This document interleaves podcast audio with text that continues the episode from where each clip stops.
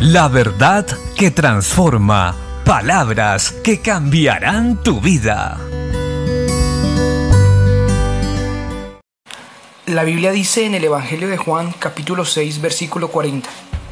Y esta es la voluntad del que me ha enviado, que todo aquel que ve al Hijo y cree en Él tenga vida eterna, y yo le resucitaré en el día postrero.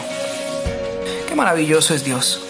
Podemos ver claramente que la voluntad de Dios es que el hombre tenga vida eterna, que sea salvo por medio de la fe en Jesucristo. Y todos aquellos que hemos creído en Jesucristo debemos estar agradecidos con Él, porque hoy tenemos esperanza de una vida venidera mucho mejor que la presente.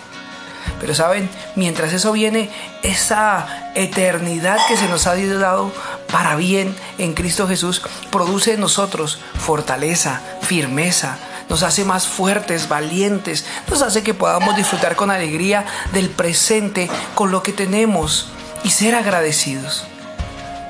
El que está confiado en Jesucristo y ha entendido la salvación que se le ha dado, es una persona que sirve mejor, que ama más, que cuida de su familia con más intensidad, que predica, que enseña, que instruye con el ejemplo y con la palabra a cada instante, porque ha entendido que ahora tiene una vida nueva.